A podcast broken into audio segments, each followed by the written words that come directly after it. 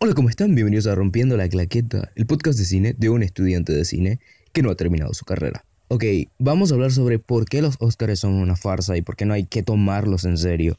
A ver, por favor, Oscar, si algún día llego a ganar esto, eh, no me censuren, no me funen, en serio, yo quiero un Oscar, todo el mundo quiere un Oscar. No tengo nada en contra de ellos, solo es su manera de no ser críticos y ser justos. ¿Cómo funcionan estos premios? Funcionan como la Superliga. Amamos el dinero y nos motiva el dinero. Nada de jurados o críticos expertos. Todo es mera influencia. No es tan complejo. Funciona como otra ceremonia de premios más, como el Grammy, los EMA, los BMA o cualquier otro tipo de premiación estadounidense. Hay un comité de expertos que clasifican las películas que mejor pagan. Estas mismas personas eligen a los nominados y obvio no van a comprar los votos de manera descarada. No son unas elecciones presidenciales en Latinoamérica. Sus sobornos deben estar justificados y hacerlos común. Lo que hacen es invitarlos a varias fiestas de Hollywood y ven películas que pueden ser nominadas, específicamente de una sola productora. Y bueno, ya saben por qué Pixar siempre gana, da las mejores fiestas. Como sabemos, Disney tiene una gran influencia en el cine y no se extrañen que Soul gane. Sigo llorando porque Cubo no ganó ese Oscar. Los Oscars son una campaña política en el cine, hablan mal de los otros nominados, chantajean, mandan regalos y prometen cosas para que sus películas ganen. Tienen consultores de los Oscars, son publicistas que posicionan las películas para poder ganar, cobran una millonada por hacer eso. Estos premios no se le dan a las mejores películas, se las lleva el que más votos consigue. Los miembros de la academia son hombres blancos que toman Viagra. No hay mérito ni criterio en la academia. Y tener un Oscar no es sinónimo de calidad. Grandes directores no ganaron ninguno. Fellini y Godard no ganaron ningún Max Steel de oro. Es una gala de la cultura pop. Siempre hay una gran injusticia. Forrest Gump le ganó por encima a Pulp Fiction, y en la actualidad la obra de Tarantino es de culto que se enseña en las escuelas de cine, mientras que Forrest Gump solo es una buena película. Y esto siempre pasa en todas las premiaciones. Black Panther en 2019 se llevó al Oscar a Mejor Dirección de Arte.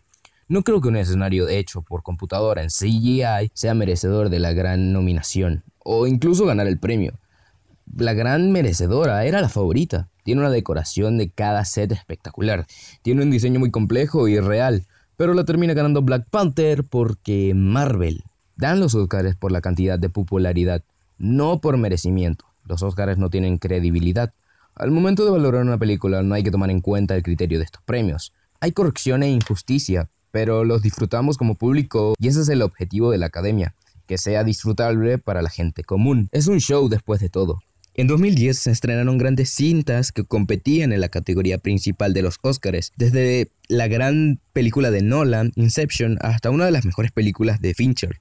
Tampoco nos olvidemos de una de las mejores películas que Pixar tiene hasta ahora, Toy Story 3. Y ese año también una película de Aronofsky y los hermanos Coen. Fue una completa sorpresa ese año. O tal vez, quizás, no tanto. El discurso del rey ganó la categoría y fue una sorpresa no muy grata. El discurso del rey es una buena película, pero nuevamente encontramos una explicación. Harvey Weinstein, el hombre nuevamente fue el productor de la cinta y el resto ya lo sabemos.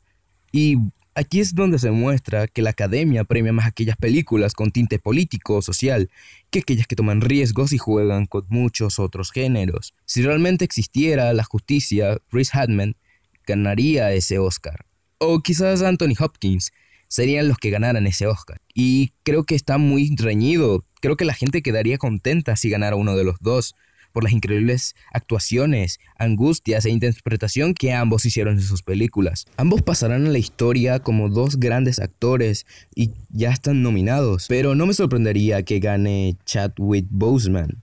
A mi parecer, es muy glorioso que este actor haya actuado con cáncer encima y con un estado muy crítico. Su actuación es buena, es bastante buena, ok, pero es más que obvio que si lo gana es porque lamentablemente falleció y también será porque tiene detrás una oleada de personas que los presionan para que el actor Chadwick pueda ganar el Oscar tras su lastimosa muerte.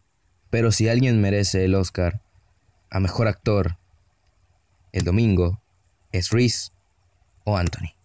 Yo la verdad no sé quién va a ganar, pero como digo, creo que va a ganar Chadwick Boseman. Creo, solamente no sé. Me gustaría que ganara Reese o Anthony, no sé, en realidad estoy... en realidad no sé quién pueda ganar, pero estaría feliz con que ganara uno de los dos, porque en realidad se lo merecen y porque tuvieron actuaciones brutales, como dije.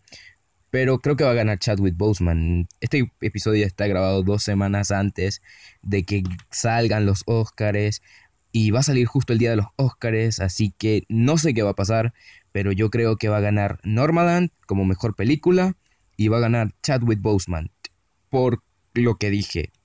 Pero ojalá gane Reese. En serio, ojalá gane Reese. Espero les haya gustado y recuerden, no hay que ver los Oscars como 100% la verdad. No es la verdad absoluta. Ya sabemos que hay un control político increíble en la academia. Espero no haya tanta controversia la premiación de este año. Espero les haya gustado el episodio de hoy.